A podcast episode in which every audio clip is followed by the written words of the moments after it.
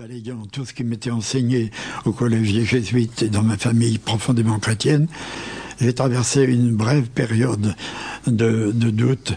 Et puis, euh, après deux faits, un qui a été dans une lecture qui n'était pas dans la Genèse, mais dans le, hasard d'un livre, quand je suis tombé sur la réponse que reçoit Moïse devant le buisson ardent. Il a entendu une voix qui lui dit d'aller trouver le pharaon pour lui dire qu'il faut que les Juifs s'en aillent.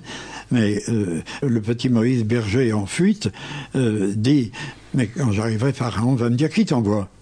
Moïse entend simplement Tu lui diras Je suis m'envoie vers vous.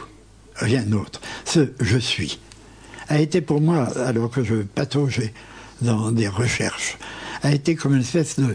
Euh, comme si j'avais atteint un roc. un peu après, par Saint François d'Assise. Et c'est là le lieu qui est le cœur de ma vie, quand je peux être dans les montagnes au-dessus d'Assise, euh, l'endroit qu'ils appellent les chéries des grottes, autour desquelles un vieux couvent bâti au Moyen Âge euh, est, toujours là.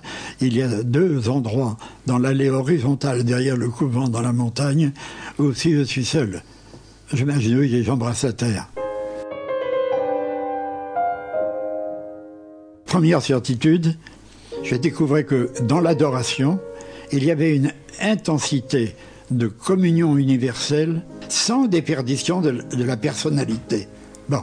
Et puis, un peu plus loin, une autre évidence m'est apparue éclatante, c'est que l'adoration est source d'action. Euh, là, euh, c'est ajouté à ce je suis qui venait de construire pour moi une certitude absolue, fondamentale. L'unique mot que l'on peut ajouter à je suis sans rabougrir, rapetisser le je suis, c'est je suis amour. L'unique problème qui se pose à l'univers aujourd'hui est celui-là. L'abbé Pierre, 1970. Pour cet impitoyable juge qui va tout décider, cet impitoyable juge qui est la misère du monde. Le plus efficace sera le policier semant la terreur ou sera-ce l'homme libre dominé par l'amour Comment j'ai pu vivre ce que, imprévisible, j'ai vécu? L'abbé Pierre, 1998. Je suis donc entré à 19 ans au couvent. Nous étions dormant sur la planche et c'est là l'essentiel. Éveillés toutes les nuits pour deux heures d'adoration de minuit à deux heures. La première heure en dialogue, deux chœurs psalmodiants, puis la deuxième heure. L'obscurité, pas de lumière, pas de possibilité d'une lecture, l'adoration tout cru, tout nu. Et vivre à 20 ans, pendant six ans, six ans et demi, vivre ça, c'est c'est indicible. on est marqué comme on le serait au fer rouge. Ce que l'expérience nous apprend, c'est que la foi la plus difficile, c'est la foi en l'homme. Croire en l'homme Il faut pour cela une espèce d'héroïsme.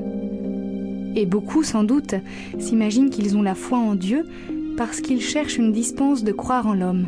Mais finalement, si une religion doit nous éclairer, sur quoi doit-elle nous éclairer sinon sur nous-mêmes?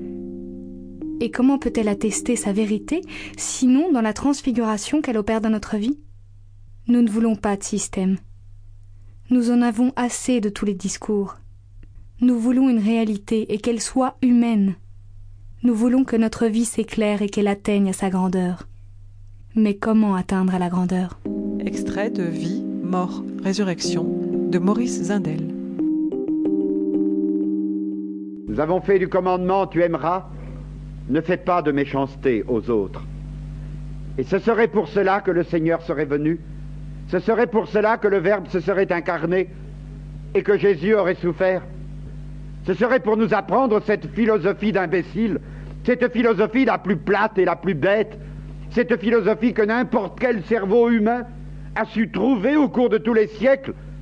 Si tu veux que les autres ne te fassent pas de mal, ne fais pas de mal aux autres, ne fais pas aux autres ce que tu ne voudrais pas que l'on te fasse.